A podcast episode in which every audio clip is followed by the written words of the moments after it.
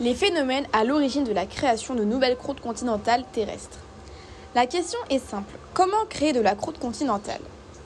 Tout d'abord, on estime actuellement que la croissance de lithosphère continentale ou croûte continentale est presque nulle. Autrement dit, la création de croûte continentale est compensée par sa destruction.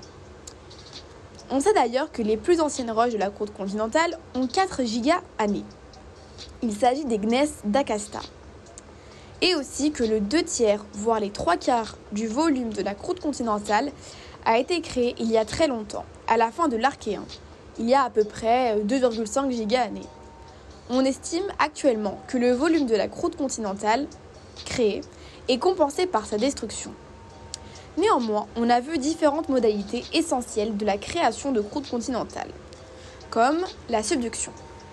Dans le cas de la subduction, on a vu que le passage de la lithosphère océanique induit un métamorphisme sur tout type de pression, moyenne pression et haute pression, qui libère de l'eau et qui va venir hydrater le manteau.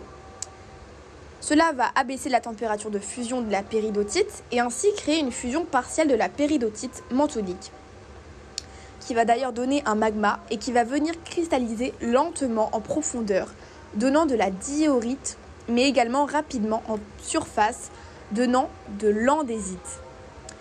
Donc, l'andésite et la diorite sont les roches caractéristiques de la croûte continentale, formées au niveau des zones de subduction, par fusion partielle du manteau. Il y a aussi une autre façon de créer de la croûte continentale. C'est lors de la collision par anatexie crustale.